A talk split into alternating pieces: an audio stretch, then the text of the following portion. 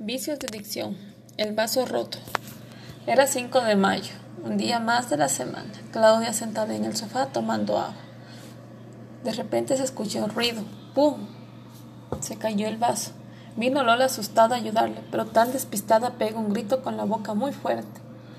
Claudia le dice, mira con los ojos, ten cuidado, te vas a cortar. Lola, no, no, no pasa nada, nadie se va a cortar, voy a dejar bien limpio. Ok, Lola, apura. Ojalá hayas dejado todo limpio, que ya mismo viene Tuli Flor y quiero sentarme a ver el programa. ¿Qué? ¿El programa? le dice Lola. Sí, ese mismo. Ya llegaron, hazlos pasar adentro. Vamos a ver ahorita el programa.